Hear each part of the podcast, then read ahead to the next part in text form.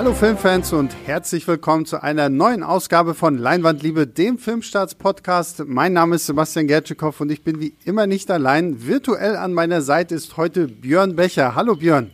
Ja, hallo Sebastian und hallo all da draußen. Und äh, wir haben heute einen sehr, sehr besonderen Podcast, denn wir gehen einem, einer Filmstaatslegende eigentlich auf den Grund. Ähm, und zwar, wir reden heute über Jack und Jill, den äh, berühmt-berüchtigten Adam Sandler-Film. Und um es mal ein bisschen in Perspektive zu rücken, habe ich mal rausgesucht, wie so im großen, weiten Internet die Bewertungen sind. Also auf IMDb hat Jack und Jill 3,3 von 10 äh, Wert, also eine 3,3 von 10 Wertung ähm, von insgesamt fast 80.000 abgegebenen Reviews. Äh, Metacritic, auch so eine Sammelseite für Kritiken zu Filmen, gibt einen Metascore von 23 von 100. Auf Rotten Tomatoes haben wir von den Kritikern 3% nur Zustimmung und von den Zuschauern 36%. Dann habe ich mal bei unseren Kollegen von Moviepilot vorbeigeschaut. Äh, da gibt die Community insgesamt auch nur 3,3 von 10 Sternen für Jack und Jill. Dann äh, sind wir bei Filmstarts angekommen. Wenn man bei Filmstarts Jack und Jill eingibt, dann steht bei Pressekritiken anderthalb Sterne, Userwertung 1,9 Stern, Filmstartswertung 4 Sterne. So. Und äh, der Mann, der diese vier Sterne gegeben hat, äh, den hört ihr heute bei mir als Gast. Das ist nämlich der gute Björn.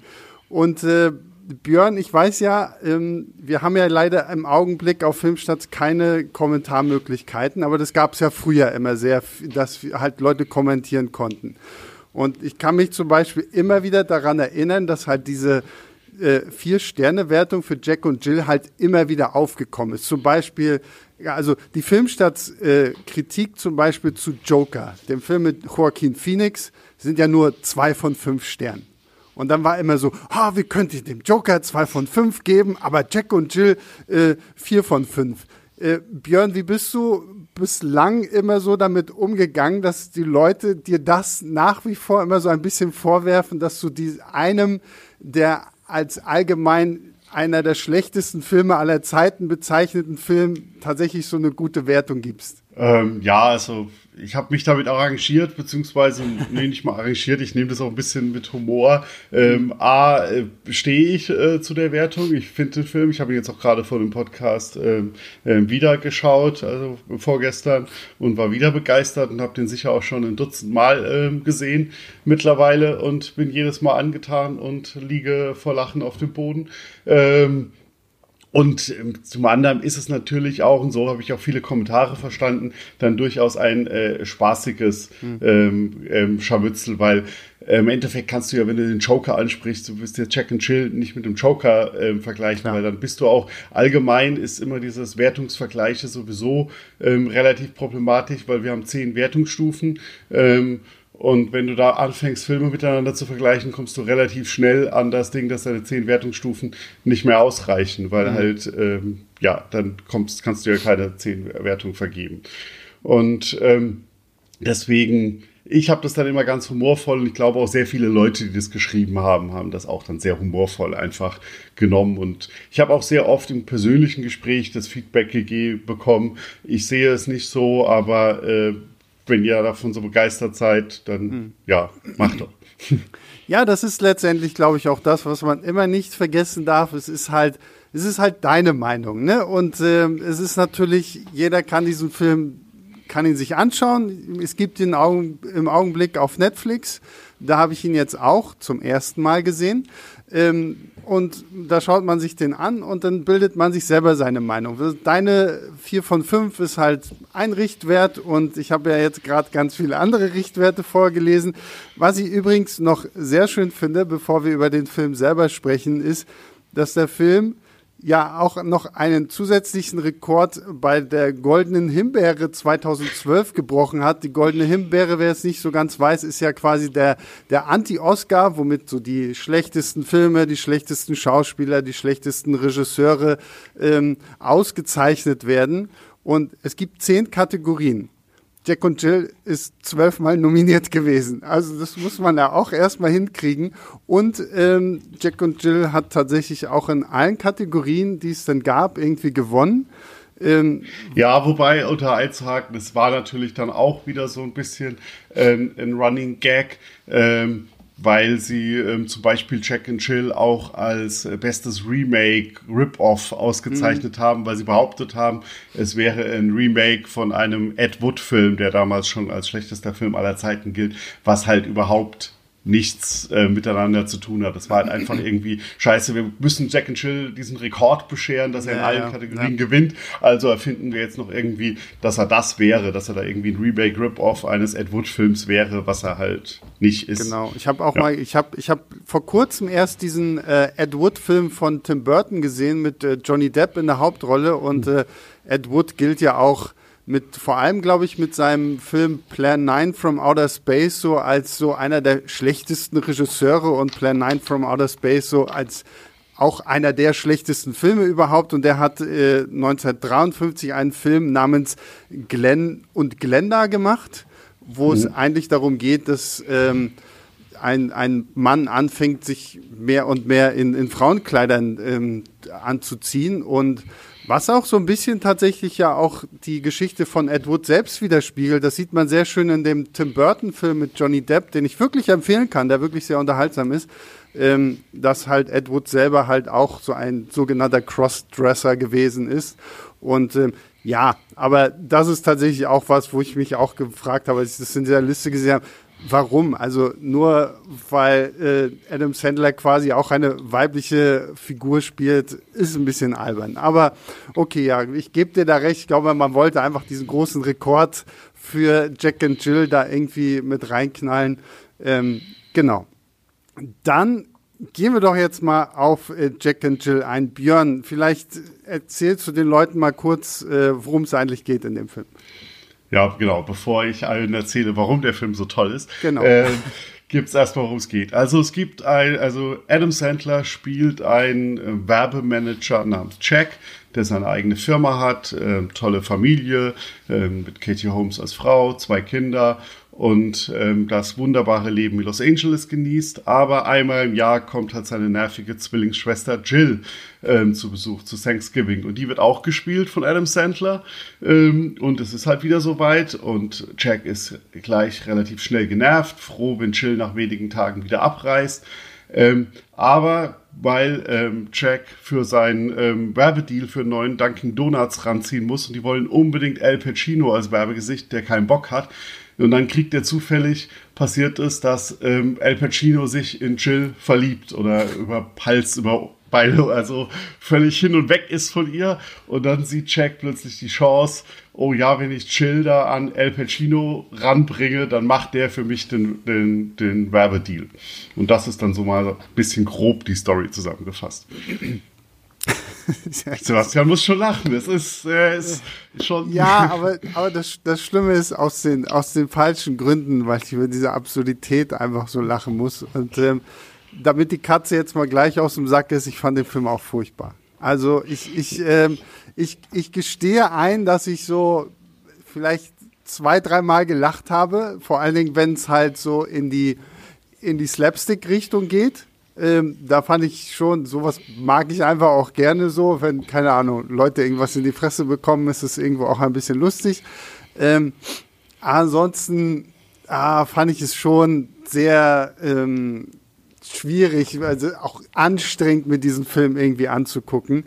Ähm, und das fängt für mich zum einen tatsächlich damit an, dass äh, halt Adam Sandler in dieser merkwürdigen Doppelrolle zu sehen ist, weil als, als Jack fand ich ihn irgendwo, war wirklich noch greifbar für mich, so als, als Jill, die ja dann wirklich so, ist, ist er mir einfach zu überspitzt, so in, in vielen Sachen, so auch dieses, da, da wird, da kommt dann auch so viel, so dieses, aha, wir machen so lustige Furzwitze und keine Ahnung, irgendwie sowas. Und ich weiß, wenn sie schläft, dann schwitzt sie immer so doll, dass auf dem Laken noch irgendwie diese Abdrücke da sind. Und selbst, selbst ihr komischer Kakadu, den sie da hat, der hinterlässt Schweißabdrücke auf dem Laken. Und ah, ich weiß nicht, also auf der einen Seite war ich erstaunt, wie, wie schnell ich damit irgendwie mich arrangieren konnte. Okay, das spielt jetzt halt auch Adam Sandler. Das, das finde ich so diese Transition zwischen den beiden hat irgendwie ganz gut funktioniert so, aber für mich, ich fand es einfach anstrengend. Und bei mir ging es tatsächlich schon los mit diesem Thanksgiving-Essen, wo sie alle am, an diesem großen Tisch sitzen. Und die Szene ist auch relativ lang und sie reden und sie reden und sie reden. Und ich denke, okay, könnt ihr bitte aufhören zu reden, weil irgendwie es kommt nichts bei rum. Und ich fand es irgendwie so witzig, weil da sitzt irgendwie auch so ein obdachloser Mann mit am Tisch, den sie aus Gründen da haben. Und äh, der war für mich noch so der sympathischste, weil er irgendwann meinte, ja, okay, ich stehe jetzt auf und gehe einfach. ja, also der Obdachlos ist natürlich auch ein Adam Sandler Insider-Gag, weil es ist Otto ähm, ah, okay. von Alan Corbett auch gespielt, aus Happy Gilmore, ähm, aus einem der ersten großen Adam Sandler-Filme, äh, der halt scheinbar, weil wird ja nicht weiter erklärt, wie viel es in dem Film es nach Happy Gilmore doch nicht so geschafft hat und weiter auf der Straße landet und jetzt halt plötzlich hier auftaucht. Mhm. Äh, das Thanksgiving Dinner ist äh, meiner Meinung nach so mit die schwächste Szene des Films, weil da ähm, sie ein bisschen das, ähm, also Jill ist halt nervig und man soll halt ähm, auch ein bisschen verstehen, dass Jack von ihr genervt ist. Ähm, und das treiben sie da natürlich ein bisschen auf die Spitze, weil sie da ähm, ja schon ein bisschen ohne Anlass auch so ein bisschen austickt und halt irgendwie sich ähm, vernachlässigt fühlt. Andererseits dient die Szene auch sehr dazu, ähm, zu illustrieren, wie einsam diese Chill ist. Also es, ist, es schwingt bei Adam Sandler immer so viel mit und da ist Jack and Chill, finde ich, auch ein sehr schönes ähm, Paradebeispiel, weil Sandler hat so zwei verschiedene Figuren, die er sehr oft in seinen Filmen spielt. Das eine ist so ein Typ, der eigentlich alles hat im Leben, der mhm. reich ist, ähm, tolle Familie hat, ähm, und so und dem, wo man denkt auf den ersten Blick, oh, der hat das, das tolle Leben. Und spielt er in Kindsköpfen-Filmen, spielt er den zum Beispiel meine erfundene Frau. Und hier auch, nämlich Jack, der halt das super Anwesen hat, die Kinder, den, den tollen Job und so weiter. Und die andere Person, die Settler, der oft spielt, ist so einer, der sein Leben nicht auf die Reihe bekommt, der oft noch bei den Eltern wohnt oder halt ähm, von allen belächelt wird, über den sie alle lustig machen. Das war jetzt zuletzt in Hubby Halloween, ähm, der auf Netflix war, oder auch bei seinen frühen Filmen Waterboy, Happy Gilmore. Und das ist hier Chill. Mhm. Und hier lässt er diese beiden, seine beiden typischen Figuren quasi zusammenkommen in einem Film weil man sieht ja auch, Chill hat zum Beispiel auch die ganze Zeit noch bei der Mutter gelebt, die jetzt gerade verstorben ist, also ist quasi der letzte Mensch aus dem Leben weggebrochen. Und das finde ich immer auch ähm, sehr schön, dass sich bei den Adam Sandler-Filmen hinter all diesen Furzwitzen und so immer auch so ein bisschen so eine tragische Seite ähm, verdient. Und es ist jetzt kein großer Spoiler, wenn man sagt, natürlich, ähm, da geht der Film von der ersten Minute drauf, ähm, kommt es darauf hin, dass diese beiden ähm, Geschwister, die halt hier wirklich auch Zwillinge sind, also so eng wie man nur sein kann, sich am Ende versöhnen. Das Ganze ist ja auch sehr schön eingekleidet in ähm, ähm, Szenen, die am Anfang und am Ende sind, wo halt echte Zwillinge ähm, miteinander erzählen, was sie so ähm, aneinander schätzen oder was sie auch vielleicht nicht so schätzen und auch sehr viele ähm, schöne kleine Schlagabtäusche sich liefern. Und das ist immer dieses Herz, das Adam Sandler Film hat. Ist eine Sache, die mich halt so begeistert und die mir auch bei ähm, Check and Chill immer, ähm, also mich jedes Mal wieder begeistert. Ähm, der Humor ist natürlich immer eine Sache. Humor ist, also ist glaube mit das subjektivste, das es Absolut, ähm, ja. überhaupt gibt. Ähm, ich, merkt man auch allgemein so, also wie viele ähm, ähm Komö also Komödien gewinnen zum Beispiel ja auch fast nie bei irgendwelchen Filmpreisen oder so, weil es dann halt doch ähm, so unterschiedlich ist und auch weil ähm, Leute, glaube ich, auch das Problem haben, festzustellen, was ist denn gute Comedy, was sind gute ko komödiantische Schauspieler und so weiter, während du bei Drama halt immer gleich, da hast du meistens, kannst du das festmachen, oh, der hat da wirklich verzweifelt geguckt und seine Augen weit aufgerissen und ja. Nee, das stimmt schon. Humor ist oh. äh, da sehr, nochmal sehr, sehr subjektiv. Also das äh, merkt man ja auch immer wieder, wenn man auch tatsächlich Komödien so im, im, im Kino schaut oder so. Ich weiß zum Beispiel, dass ich ähm, im Kino ähm, Känguru-Chroniken geschaut habe und ich, ich, alle um mich herum haben sich totgelacht und ich saß da und ich sag so, okay, ist der Film bald vorbei so. Also es ist halt sehr unterschiedlich so, ne? Und bei, bei Jack und Jill ist es halt auch so. Also diese dramatischen. Da, ist, da, ähm, stopp, da, da, kann ich ganz kurz einhaken, weil das war ein, für mich, ich habe Jack and Chill ja das allererste Mal in der Pressevorführung gesehen in Berlin. Ja. Und da wurde auch sowas von massivst gelacht bei diesem okay. Film. Also es war wirklich laut im Kino und es wurde die ganze Zeit gelacht. Und ich habe mir danach gedacht, wie kann es sein, dass kein Kritiker außer mir äh, eine positive Kritik ähm, schreibt. Gab es ähm, irgendwie vorher Leute... Alkohol oder so? Bier? Oder nee, es, nein, das war glaube ich sogar eine, eine Vormittagspressevorführung.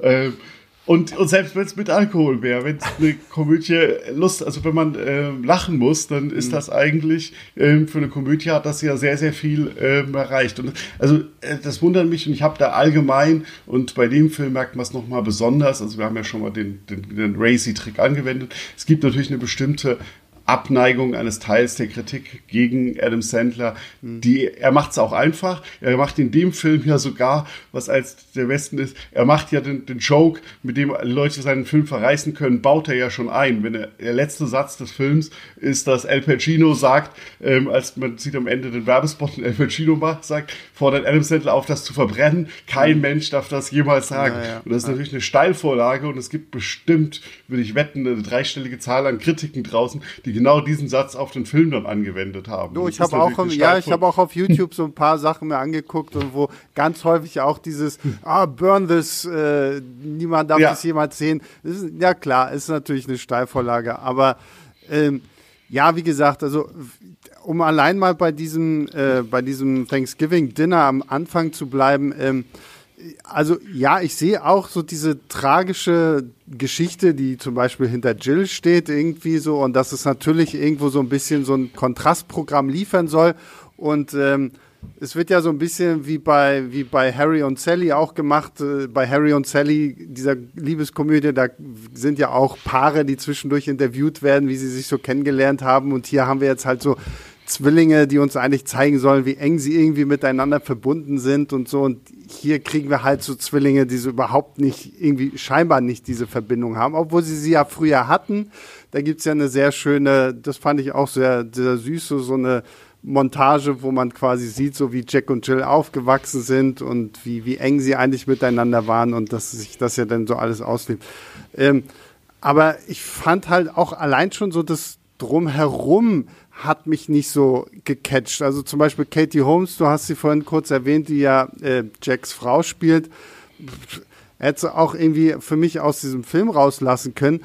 Ähm, am merkwürdigsten fand ich aber tatsächlich ähm, den Sohn der Familie, der ein, ein indischer, äh, ein indisches Adoptivkind, was aus unerfindlichen Gründen sich äh, Zeug mit, mit Klebeband an, an den Körper klebt. Und, und, da, und da kann ich mal sagen, da gibt es ein, zumindest eine der ersten Szenen, wo ich sagen kann, da habe ich gelacht, ähm, ist der Punkt, dass sich dieser Junge so eine Pfeffermühle vorne an die Brust klebt ah, und, und, und, Jill, und Jill dann quasi den kleinen Jungen schüttelt, um sich ähm, ihr, ihren Salat da irgendwie so ein bisschen zu würzen. Ähm, trotzdem war allein so diese Figur des Jungen, der einfach irgendwie, irgendwann klebt er sich ja auch ihren Kakadu hinten auf dem Rücken und so.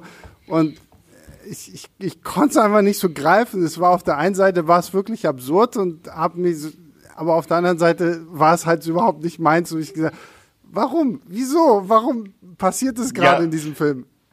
Ja, dieses Warum, wieso kann man sich äh, super oft äh, stellen. Das ist auch nicht, also ganz, ganz viel ist ja nicht erklärt, wie zum Beispiel der Junge, der halt wirklich sich diese Sachen an den ähm, an den Körper klebt. Oder ist auch die Tochter, die ja eine Puppe die ganze Zeit mit sich rumschleppt, die immer genauso angezogen ist wie sie, bis auf eine Szene, der sie dann genauso angezogen ist wie Chill. Ähm, was halt so Sandler schmeißt da halt auch gerne so, so Dinge einfach rein und dann entstehen Witze draus und dann ist halt die Hoffnung, dass halt genug davon zünden bei genug Leuten. Mhm. Und so ist dann halt, kommt dann als ganze Ankleben, lohnt sich für mich für diese Pfeffermühlen-Szene, weil die einfach sensationell gut ist. Und dieser Junge ist auch ähm, sowieso, Rohan Chant heißt der ähm, Schauspieler, der hat diesen Netflix Mowgli-Film, hat der die Hauptrolle gespielt, sonst ah, okay. weiß ich nicht, ob man ja. den sonst noch irgendwo gesehen hat.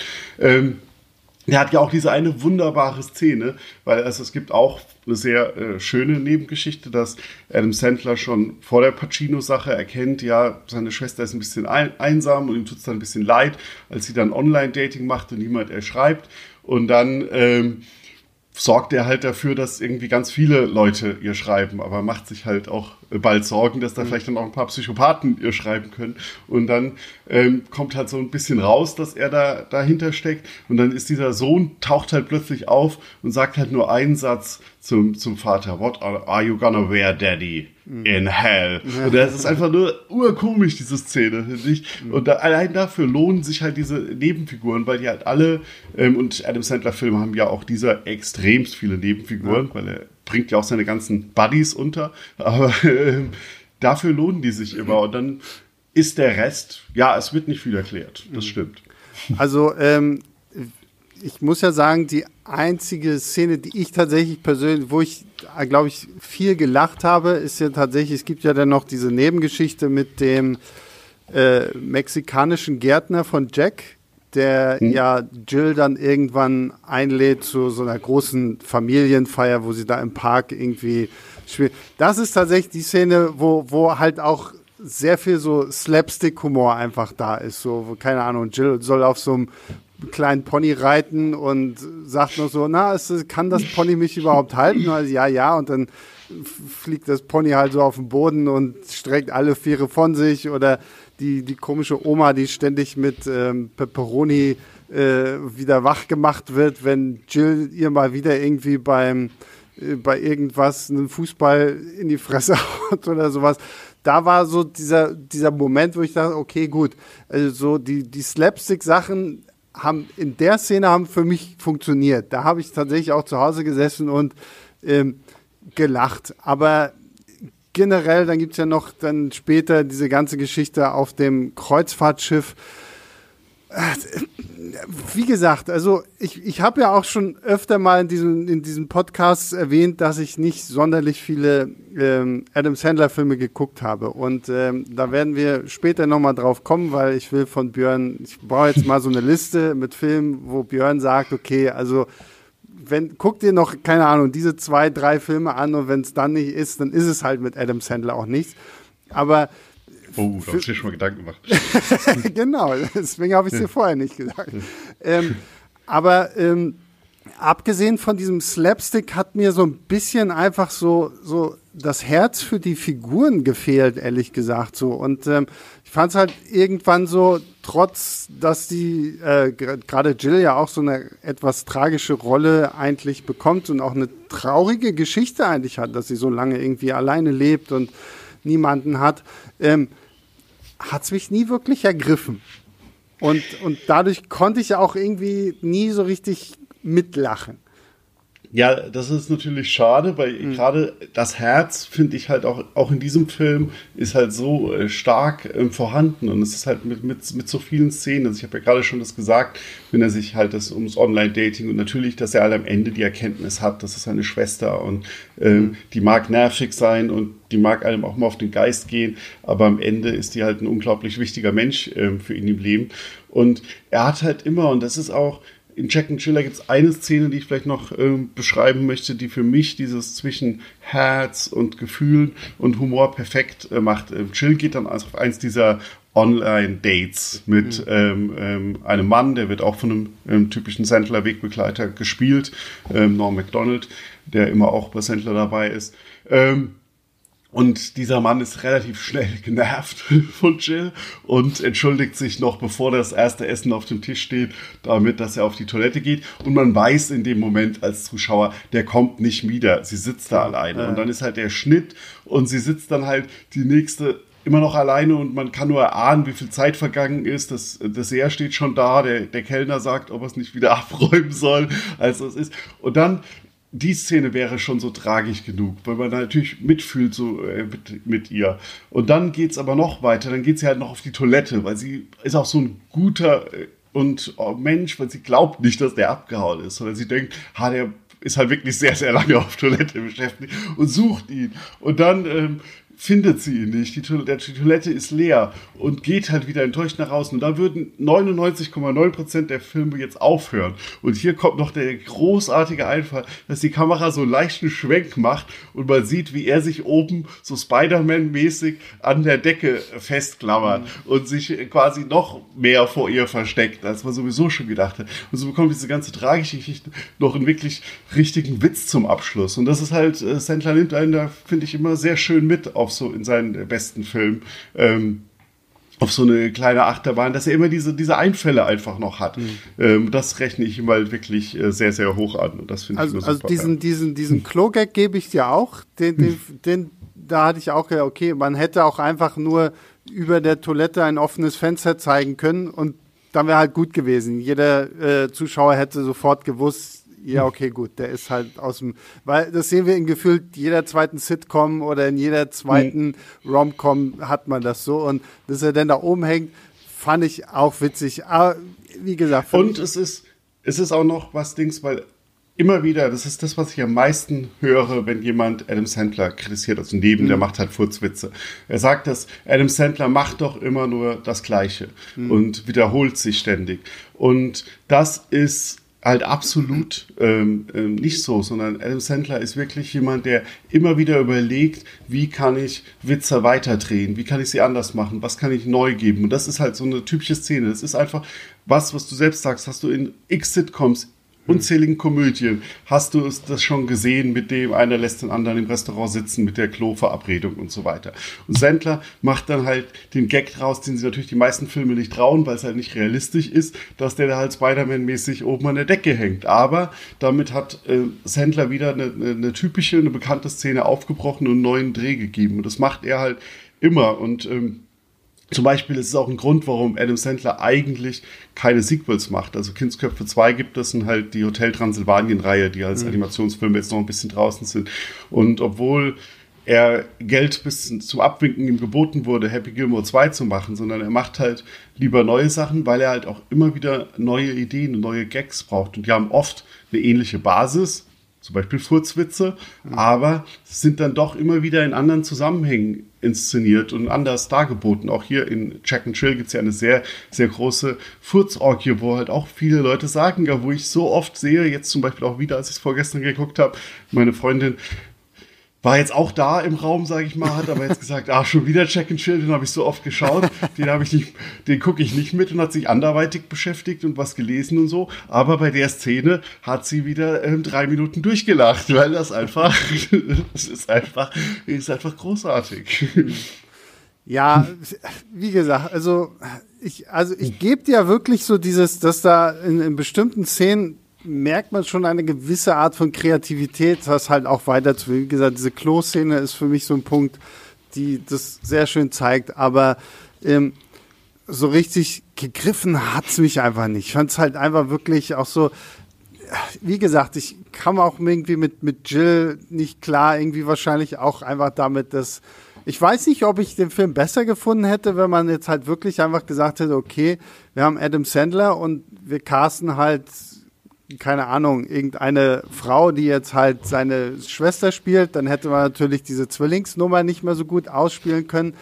Ähm, das, das hat mich einfach so ein bisschen gestört. Aber. Der ja da ist, der, da ist halt natürlich so ein bisschen, muss man auch gucken, dass ähm, es ist ja auch ähm, immer interessant. Also der Film, die macht, geben sich ja jetzt nicht die Mühe, Adam Sandler in eine möglichst täuschend echte Frau ja, zu verwandeln, ja. sondern das ist ja bewusst, ich nenne Sandlers Stil auch immer gerne Perfektion mit Fehlern, weil ähm, Adam Sandler macht Filme, die sind wirklich so vom, vom ganzen optischen, inszenatorischen teilweise nah an perfekt. Also der hat doch wirklich extrem hohes Production Value. Viele sagen mhm. immer, er macht, aber er hat dann Fehler drin, wie hier das, also wo man, die man aber auch sofort sieht und die man bewusst sehen soll. Und hier, dass ähm, die Szenen, wenn die beide miteinander interagieren, sind absolut top, was du halt technisch mit ja. ähm, ein Schauspieler spielt zwei Rollen machen kannst, hast dann aber eine Figur, wo man, wo jeder Mensch sofort sieht, das ist auch eine Settler und das ist ja. keine Frau. Ja. Ähm, genauso hast du hier mehrere Szenen. Der Film ist ja nahezu komplett ähm, in Studi im Studio gedreht worden. Du hast da mehrere Szenen, wo du es auch siehst. Zum Beispiel sind sie bei einem Basketballspiel. Da siehst du, dass die nie in dieser Halle waren. Aber ähm, es ist bewusst gemacht und es wird auch so nochmal, es ist nochmal so ein unterschwelliger Kommentar, nochmal so ein unterschwelliger Witz, der sich da aus dieser, aus diesem Bruch ziehen soll. Das finde ich immer auch äh, sehr, sehr reizvoll. Deswegen, jetzt bin ich, ähm, jetzt habe ich dich unterbrochen, aber jetzt, wo ich gerade da bin, mhm. weil auch immer alle so viele sagen, Sandler, das sind die schlechtesten Filme und gerade bei Check and Chill, da frage ich mich halt, okay, äh, absolut gekauft, ihr findet den Humor schlimm und so weiter und so. Ähm, aber wenn man sich mal davon löst, wie diese Filme gemacht sind und wie die aussehen, dann ist das einfach halt nur mal viel besser als was vieles, was ähm, gemacht wird, wenn du so Kamera, Schnitt und so weiter betrachtest. Das ist halt nie innovativ oder besonders herausragend, aber das ist immer so auf den Punkt und genau. Mhm. Und da, da, stecken auch so viele ähm, Gedanken drin und wenn Fehler drin sind, dann hast du fast immer das Gefühl, die sind wirklich bewusst eingebaut worden. Also es gibt gerade bei den Kindsköpfe-Filmen, ist auch sehr lustig, da gibt es halt so viele Schnitte, wo die Szene eigentlich nicht mehr so passt so viele Anschlusssachen. Aber da hast du einfach das Gefühl, das haben sie gemacht. Sie haben das bewusst gemacht, dass sie einfach aus mehreren Impro-Takes ähm, sich so die besten Gags zusammen gemacht haben und ihnen dann völlig egal war, dass plötzlich der Arm, der in der einen Szene noch ähm, links unten war, plötzlich nach dem Schnitt ähm, rechts oben ist oder so. Ähm, weil sie das, äh, weil sie das bewusst halt drauf gesetzt haben. Das wollte ich noch jetzt sagen.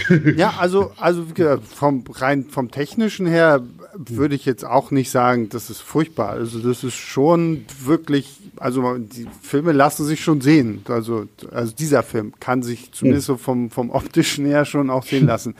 Ähm, worauf ich aber, glaube ich, hinaus möchte, ich glaube, was mich, was halt so, wo mir das Herz geblutet hat bei diesem Film, äh, ist halt Al Pacino. Und ich muss halt wirklich dazu sagen, ich bin mit Al Pacino äh, filmisch groß geworden. Also De Niro und Pacino, so natürlich in ihren klassischen Mafia-Rollen, ist so für mich so das Nonplusultra. Das sind so die ersten großen Schauspieler, wo ich wirklich früher gesagt habe, oh, da bin ich Fan jetzt so. Ne? Ich gucke mir gefühlt jeden Film von denen irgendwie an. Und dann kommt Jack und Jill und ich kriege einen Al Pacino, der, was ich sagen muss, ist tatsächlich, dass er in diesem Film für das, was es ist, grandios aufspielt. Also das, das, also ich glaube, da ist so ein Al Pacino so trotz allem, wie auch immer, mit, mit Feuer und Flamme irgendwie dabei gewesen.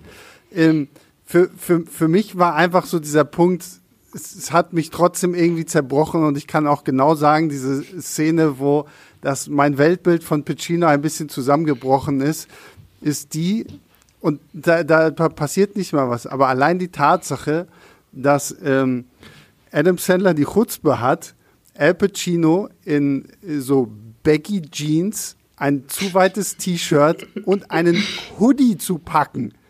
Äh, wo ich denke, okay, wow, äh, das ist das ist der fucking Pate. Das ist keine Ahnung, das ist Michael Corleone. Und äh, hier kommt er mir äh, um die Ecke, als da hat nur noch irgendwie so das äh, Bier in der Hand gefehlt und äh, die Chips-Krümel auf dem T-Shirt oder so. Ähm, äh, wow, also ich, ich war fasziniert und verstört zugleich, dass ein Al Pacino sich so in diesem Film gibt, wie er sich gibt. Ähm, wo ich mich immer noch frage, stand er unter Drogen? Haben sie irgendwie seine Frau gefangen genommen, um ihm zu sagen, ähm, du musst da mitmachen? Haben sie ihm einfach so wahnsinnig viel Geld geboten, dass er sich dafür hergegeben hat? Ähm, gut, ich meine, auf der anderen Seite ist es ja so ein bisschen, De Niro macht ja jetzt auch ständig irgendwelche komischen, merkwürdigen Komödien. Ähm, aber ja, also Jack und Jill hat mein Pacino-Bild ein bisschen gebrochen. Das ist sehr schön, dass wir darüber reden. Es ist, es ist absolut nicht vergleichbar, Al Pacino, mit dem, was Robert De Niro teilweise macht. ähm, also ich glaube, natürlich wird Al Pacino gut Geld bekommen haben für die Rolle. Mhm. Ähm, aber ich, ich, glaube, dass Al Pacino auch einen riesigen Spaß daran hatte und das auch gerne gemacht hat, ähm, weil er auch auf eine gewisse Weise ähm, ein Image von sich persifliert, das ja überhaupt nicht stimmt. Also mhm. man hat El Pacino, wenn man ihn ähm, so im Kopf hat durch seine Rollen, der stellt man sich Al Pacino im feinen Zwirn vor. Genau. Der ist ähm, ja. gebildet, der macht ja Shakespeare die ganze Zeit auf der Bühne, macht er hier ja auch. Ja. Und ähm, ist, wie gesagt, läuft halt im feinen Zwirn rund, spricht ähm, 35 verschiedene Fremdsprachen und hat alle ähm, großen Werke gelesen. Und alles wird hier ähm, ein bisschen so persifliert, dieses öffentliche Bild von Al Pacino, weil natürlich Al Pacino ist ja in Wirklichkeit erstmal ein Einwandererkind, das in der Bronx das wird ja auch im Film, spielt es ja auch eine Rolle, seine Herkunft, ähm, groß gewachsen,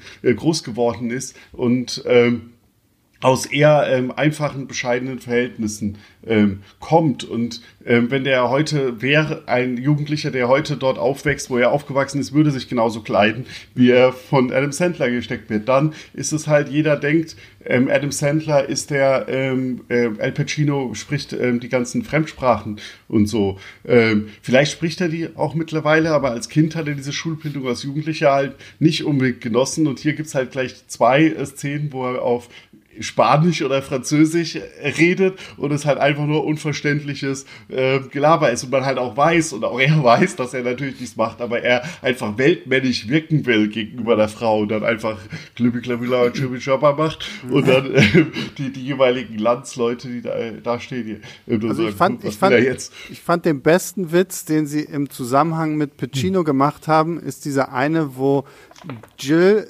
seinen Oscar zerstört. Und sie, ja. sie, sie, meint, sie meint dann zu ihm, äh, oh, sorry, dass ich den kaputt gemacht Du, du hast du sicherlich noch mehr davon, ne? Und dann, und dann ist die Kamera auch so eingestellt, dass Pacino quasi fast eher mit uns spricht und dann quasi sagt, yeah. ja, möchte man meinen, dass ich mehr davon hätte, aber ja. nein, ich habe nur diesen einen und den hat ja, er. aber auch auch das ist es. Wenn du die Leute fragen würdest, El Pacino, ja bestimmt mehrfacher Oscar-Preisträger, ja, Pacino ja. Weltmann, Pacino, dieser super ernste Shakespeare-Mime, der dann auch, ist ja auch natürlich ein Gag, dass er, weil ähm, das mit, mit dem Handy ausraster und dass er dann natürlich aber am Ende selbst derjenige ist, der im Handy auf der Bühne mhm. ähm, ähm, telefoniert, in auch einem Shakespeare-Stück mit, sage ich mal, ein bisschen abstruserer Besetzung und so. Und es wird halt, also es wird systematisch alles so diese Sachen, wie hat man äh, Pacino, wie sieht man ihn, die werden persifliert und er zitiert sich auch so halb durch seine Karriere. Also da kommen ja gerade am Ende natürlich in dem Werbespot, aber auch davor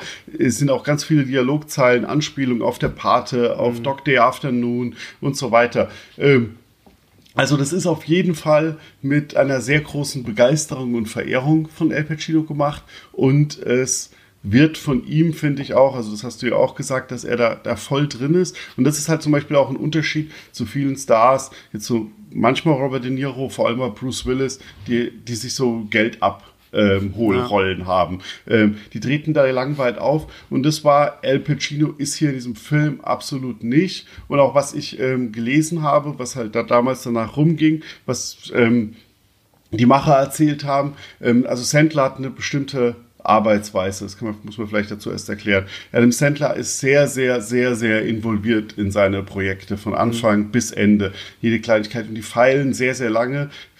Spötter mögen das vielleicht sagen, was, das ist doch in fünf Minuten geschrieben, die fallen sehr, sehr lange am Drehbuch. Ähm, und da ist Sandler auch, selbst wenn er nicht als Autor genannt ist, ähm, bei vielen Werken, er ist ja sogar ursprünglich, war er ja Comedy-Autor auch, ähm, aber ähm, ist da sehr involviert. Und dann, wenn sie drehen, filmen sie die Szenen immer erstmal so, wie sie Sandler und sein Team aufgeschrieben haben und wirklich zwar punktgenau so. Ähm, und dann ähm, ist aber dann die nächsten Runden, dann ist dann eigentlich immer noch ein Autor am Set und Sandler ist ja sowieso auch immer am Set, ähm, dann schmeißen die nochmal ein paar Alternativideen rein. Und dann dürfen auch alle anderen, die da sind, Alternativideen mhm. reinschmeißen. Und dann werden die auch noch gemacht und dann wird halt später geguckt, was sind wirklich die besten. Und es werden auch wirklich die absurdesten Ideen gemacht. Da entstehen dann mal ein paar Outtakes, manchmal findet sowas auch rein. Und Al Pacino soll bei Check and Chill, ähm, der Standardspruch, ähm, ähm, soll gewesen sein, auch in Anspielung dass er natürlich viel Geld gibt, One More for Free.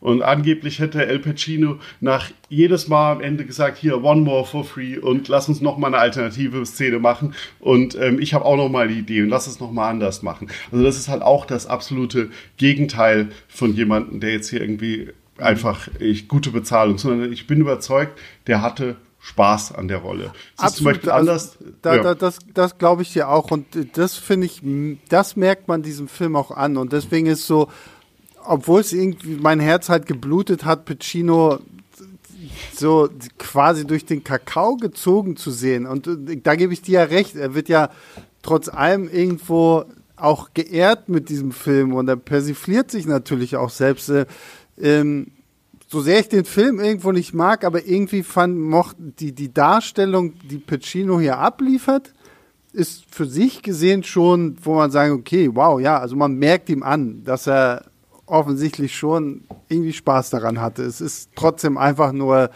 ähm, auch sehr absurd. Wie gesagt, wenn man halt mit diesem äh, äh, keine Ahnung, mit dem Scarface-Bild, mit äh, Corleone-Bild und sowas alles aufwächst, ist es halt tatsächlich glaube ich, auch der, der größte Schock wahrscheinlich für viele Pacino-Fans schlechthin. Ja, aber der ein bewusst kalkulierter Schock. Also das ja. ist halt genau, deswegen, es würde ja auch nicht mit jedem anderen Schauspieler in der Rolle funktionieren. Es gibt ja auch noch einen zweiten ähm, sehr großen ähm, Cameo ähm, eines, also beziehungsweise das ist dann ja wirklich ein Cameo, ein zweiter sehr großer Hollywood-Star. Ich weiß nicht, ob wir verraten wollen, wer es ist, aber der Film ist beim Basketballspiel. Ja, ja. ja Johnny, Johnny okay, dann, kurz mal. Genau, Johnny Depp tritt noch auf und das ist halt zum Beispiel, also er hat einen zwei Minuten Auftritt, sitzt bei so einem Basketballspiel mit einem Justin Bieber T-Shirt, ja. was auch auch wieder und da sieht man zum Beispiel Johnny Depp, das ist eher gelangweilt. Da ist sogar ist auch leicht zu sehen, wenn man sich oft genug anschaut und gehabt, dass es in einigen Einstellungen nicht mal Johnny Depp ist, sondern irgendwie ein ähm, Stand-in ja. genommen wurde, weil halt scheinbar Johnny Depp nicht so viel Bock hatte oder halt gesagt hat, ja, ich mache hier kurz die Dialogszenen, aber wenn er mich aus der Ferne filmt, dann könnte er doch jemand anderen da hinsetzen. Mhm.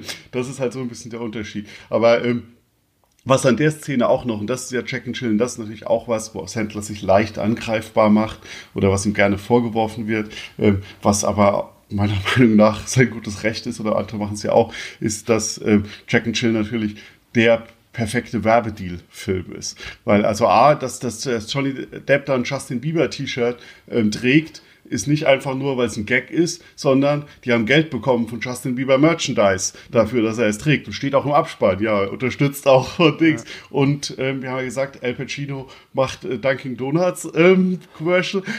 Die haben richtig, die haben, also man weiß, ich weiß es nicht wie viel oder so, aber sie haben 100% richtig viel Asche von Dunkin' Donuts bekommen. Sie wollten ursprünglich eigentlich Starbucks haben, weil die schon ein Getränk haben mit dem Frappuccino, das halt so ähnlich wie Al Pacino heißt. Die wollten dann die Forderungen nicht zahlen, dann sind sie Dunkin' Donuts und es gibt gleich am Anfang eine Szene, wo, glaube ich, Dunkin' Donuts fünfmal innerhalb von einer Minute gesagt wird. Und auch so, dass halt Adam Sandler ein Werbefachmann spielt, eröffnet ihnen natürlich die Chance, gleich am Anfang noch vier andere Produkte zu platzieren. Mhm. Und auch das Kreuzfahrtschiff, auf dem sie später ähm, ähm, mitreisen, hat halt sicher ähm, gut Geld gezahlt. Also das ist ähm, Adam Sandler ist schon ein relativ genialer Geschäftsmann, weil du das halt in allen seinen Filmen quasi hast, die er selbst macht, dass irgendwelche Werbedeals eine Rolle spielen.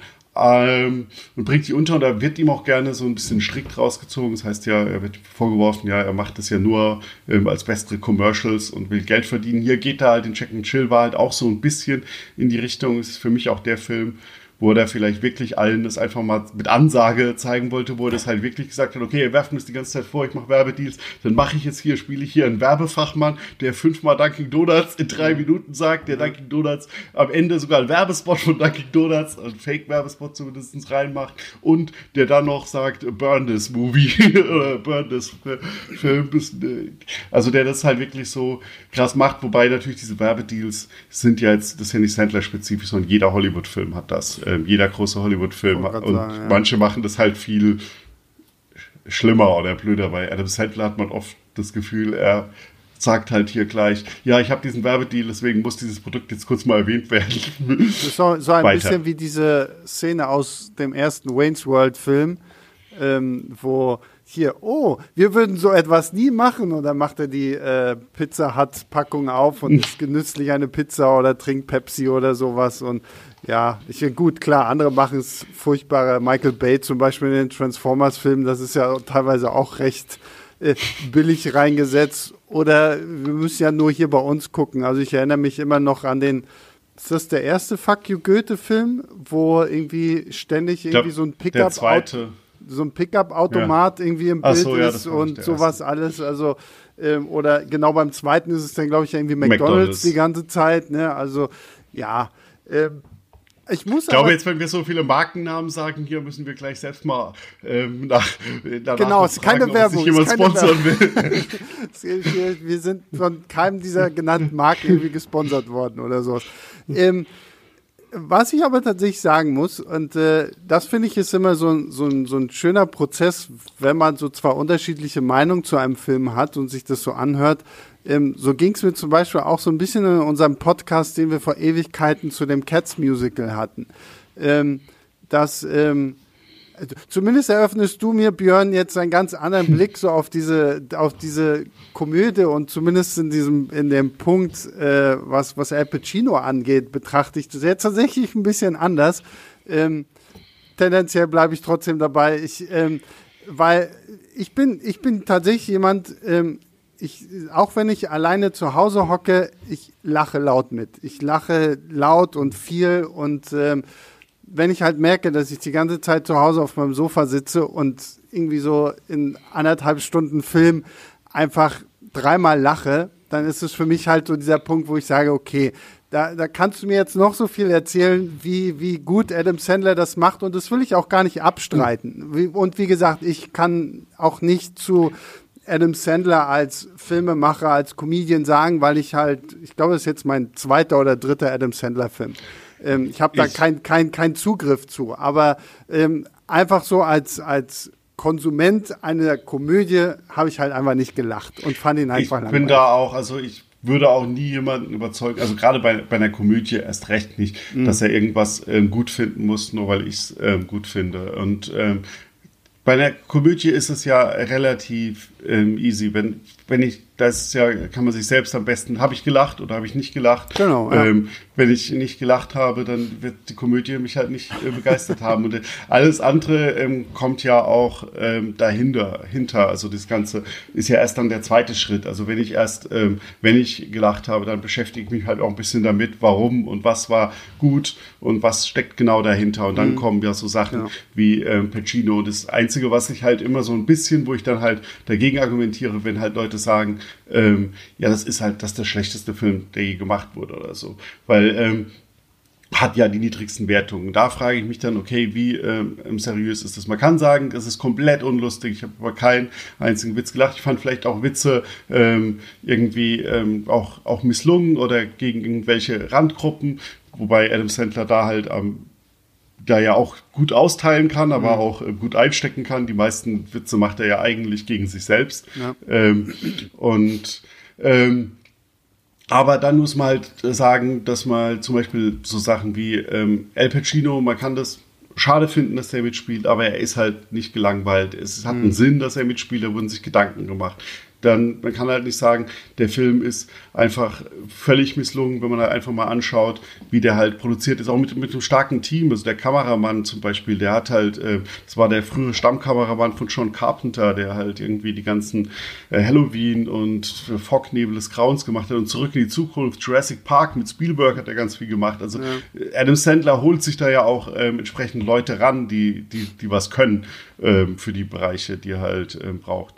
Ähm, ja, also, also da bin ich halt absolut bei dir. Ja. Also ich glaube, einfach zu sagen, schlechtester Film aller Zeiten, wird ihm nicht gerecht. Und ich habe auch geguckt, es gibt ja diese berühmt-berüchtigte IMDb 250 Worst Movies Ever. Mhm. Ähm, da gibt's ja noch reihenweit äh, Filme, die davor sind. Und da gebe ich dir auch recht. Also es ist halt einfach, also Kameraarbeit und sowas ist top. Die Schauspieler so zum größten Teil sind sie ja auch irgendwo wirklich engagiert dabei. Und es ist einfach tatsächlich, glaube ich, wirklich so diese, kommst du mit dem Humor klar oder nicht so? Kannst du dich jetzt so irgendwie darauf einlassen? Weil ich würde mich würde zum Beispiel mal interessieren, wie du als großer Adam Sandler-Fan, ähm, wie stufst du denn diesen Film in, in so sein Werk allgemein ein?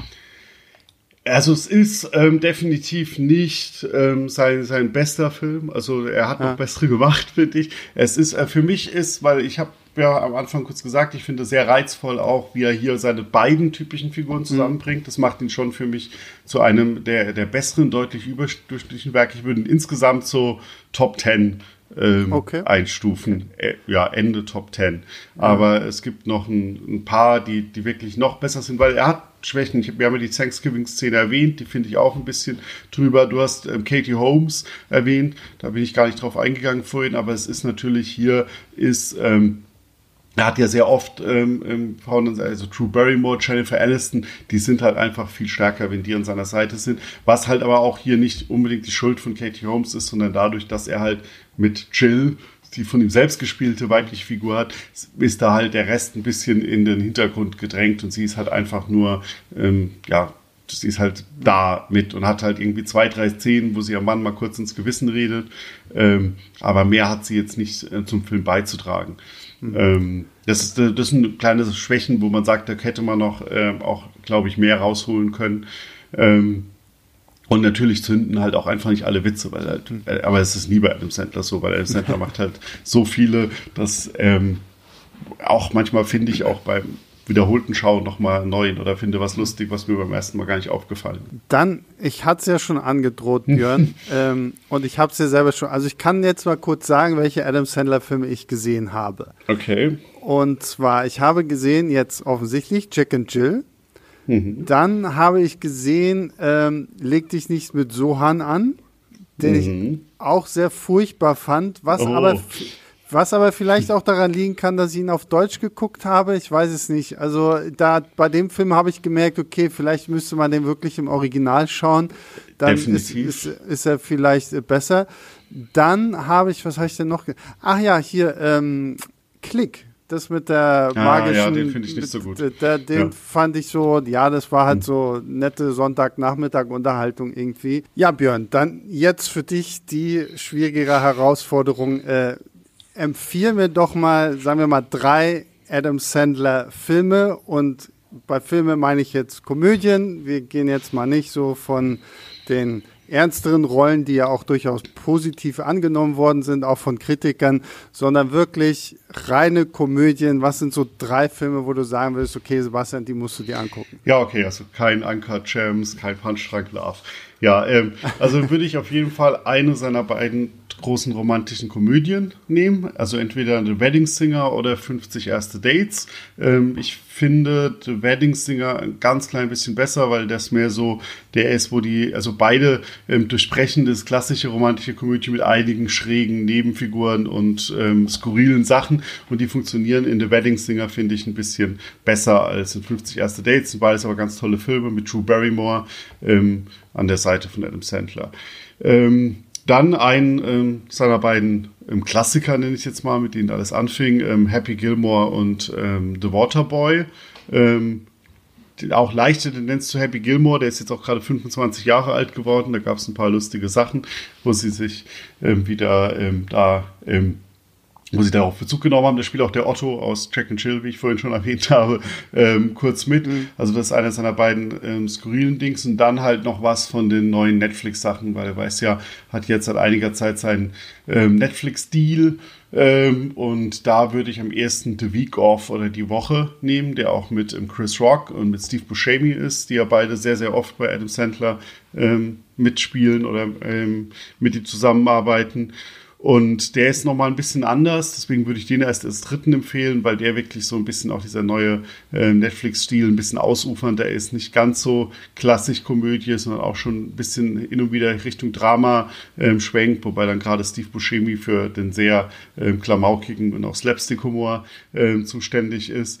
Ähm, das wären so meine drei Filmempfehlungen. Ich würde aber auch noch ähm, von Netflix sein Special The Week Off, äh, nicht The Week Off, ähm, 100% Fresh, The Week of als der Film, 100% Fresh ähm, reinwerfen. Das war, ist halt so ein Comedy-Special, das wurde aufgezeichnet bei mehreren Auftritten, unter anderem mit Hilfe von Paul Thomas Anderson, äh, dem Regisseur. Und zeigt ist nochmal, also hat wirklich sehr, sehr schöne Momente und hat vor allem eins, das liebe ich auch, so eine Hommage ähm, von Adam Sandler an seinen alten ähm, Freund Chris Farley, falls den noch jemand kennt, der war halt auch in den 90ern ein großer Comedian, kam aus dieser ganzen Saturday Night Live Clique mit, ähm, Adam Sandler, die halt gemeinsam so in den 90ern da groß wurden und dann so ein bisschen die Bad Boys der Show waren und die ein bisschen auf den Kopf gestellt haben, bevor sie dann alle irgendwann entlassen wurden und dann eigene Filme gemacht haben. Und Chris Farley, Farley ist ähm, Ende der 90er gestorben. Und ich habe das ähm, noch nie irgendwie gelesen, aber gerade auch bei diesem Special kommt es mir so in den ähm, Sinn und hab's auch, würde gerne persönlich mal Sandler sprechen und drauf ansprechen äh, und fragen danach, weil ich glaube, dass dieser Tod von Chris Farley sehr prägend auch für sein ähm, Gesamtwerk ist, weil ähm, es wird ja Adam Sandler immer vorgeworfen, dass er immer die gleichen Leute beschäftigt und dabei hat und es so ein bisschen Vetternwirtschaft, was natürlich auch stimmt, dass Vetternwirtschaft ist, die immer die gleichen zu haben und denen gute Jobs zu geben und die auch sehr, sehr luxuriös auf Kosten der Studios oder jetzt Netflix zu bezahlen. Ähm, und das sind nicht nur Leute vor der Kamera, das trifft auch auf Kostüm, Schnitt, wo er immer wieder die gleichen Leute beschäftigt.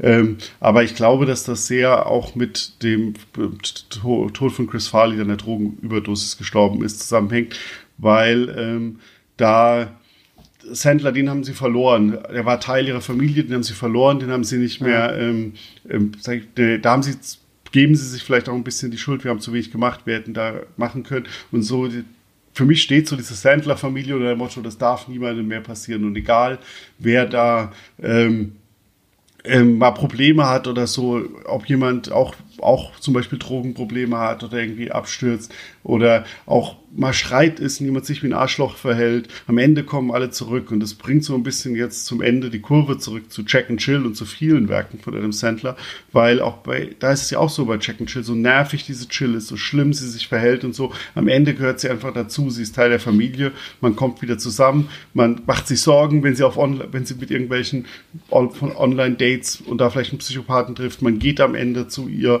und sagt, hey, du bist Teil von uns, du bist nicht alleine und ich glaube, dass das sehr ähm, das Werk von Sandler da halt auszeichnet, dass das sehr viel mit Chris Farley und deswegen ist es sehr berührende Element in dieser in diesem Netflix Stand-up Special, wo er ihm so einen Song widmet. Mhm. Ähm, ja. Ja, das ist auf jeden, das ist auf jeden Fall ja auch ähm, ja, das ist schon so ein bisschen so eine Besonderheit, ne, in diesem ganzen Hollywood-System, wo ja wirklich dieses familiäre irgendwie gar nicht mehr existiert, dass so ein Adam Sandler sich ja dann quasi so sein eigenes kleines ähm, Familiensystem aufbaut, wo er ja wirklich die Leute auffängt. Und ich meine, das kann man gerade in so einem äh, harten ähm, Umfeld ja eigentlich echt nur loben. Ne? Also auch wenn man es natürlich irgendwo auch kritisieren könnte, das gefühlt immer die gleichen Nasen dann irgendwie in seinen Filmen Ja, und halt einzelne Schauspieler gefühlt oder auch die Regisseure und so gefühlt halt nur, nur Sandler-Sachen machen. Wobei er das auch so ein bisschen ja, ähm, gerne hat, dass er zum Beispiel seinen Cutter ähm, quasi exklusiv unter Vertrag nimmt, dass er halt sagt, hier, du kriegst halt festes mhm. Jahresgehalt ähm, bei mir und dafür bist du halt immer verfügbar, wenn ich dich brauche und wenn ich dich gerade ja. nicht brauche, kannst du Zeit mit deiner Family verbringen oder halt bei uns abhängen oder so. Ja, ja cool. Ja. Auch nicht schlecht, ne? So für, für Hollywood-Verhältnisse sicherlich auch ein guter Deal eigentlich, wo du als Cutter wahrscheinlich nicht sagen willst, oh nee, das will ich aber nicht. Ähm, ja, deswegen, ähm, das waren auf jeden Fall äh, drei, vier, vier hm. coole äh, Tipps. Wie gesagt, gerade The Wedding Singer und ähm, Happy Gilmore höre ich auch sehr, sehr häufig, dass man die unbedingt mal schauen sollte. Und deswegen vielleicht kleiner Shoutout nach draußen. Wenn ihr mal wieder wollt, dass wir einen äh, Sandler-Podcast machen, gerne auch dann wieder mit Björn zu einem dieser Filme, ähm, dann schreibt mir das gerne. Schreibt mir vielleicht auch gerne, wie ihr zu Adam Sandler steht. Ähm, gerne einfach an leinwandliebertfilmstarts.de. Da würde mich tatsächlich mal so interessieren, weil ähm, da gibt's ja doch ähm, Adam Sandler ähm, eckt ja bei vielen an, aber es gibt natürlich ja auch wahnsinnig viele Fans, die ähm, ihn einfach so abfeiern. Und äh, wie wir jetzt in einer knappen Stunde gelernt haben, ist Björn ja einer davon, der da auch sehr gut in der Materie steht. Ähm, deswegen, Björn, dir vielen lieben Dank, dass du heute hier warst. Beziehungsweise nicht hier warst, aber virtuell anwesend warst. Und ähm, ja, ich bedanke mich natürlich bei allen da draußen, die uns Woche für Woche fleißig zuhören. Und an dieser Stelle werde ich äh, unseren Podcast-Chef Tobi ein bisschen glücklich machen, weil er hat mir Folgendes aufgetragen. Und zwar soll ich mich an alle Apple Podcast-User da draußen wenden. Und äh, um, wenn ihr uns ein bisschen unterstützen wollt mit äh, Bewertungen und Reviews, dann tut das bitte auf eurer Apple Podcast App, weil dann, keine Ahnung, dann werden wir hochgepusht und werden der weltgrößte Filmpodcast aller Zeiten und äh, das verdanken wir dann natürlich nur euch. Ähm, also, wenn ihr da Lust und Laune habt, falls ihr es nicht schon gemacht habt, das wäre natürlich auch so, dann gebt uns da gerne äh, eine Review und eine Wertung. Freuen wir uns natürlich immer sehr drüber. Und äh, natürlich auch für alle anderen, egal welche Podcast-App ihr nutzt, immer frei raus damit. Ähm, freut uns natürlich immer wieder sehr. Und äh, ja, damit bleibt mir nichts weiter übrig, als mich zu verabschieden. Wir hören uns dann nächste Woche wieder. Bleibt gesund, geht endlich mal zum Friseur, wenn man wieder zum Friseur gehen kann.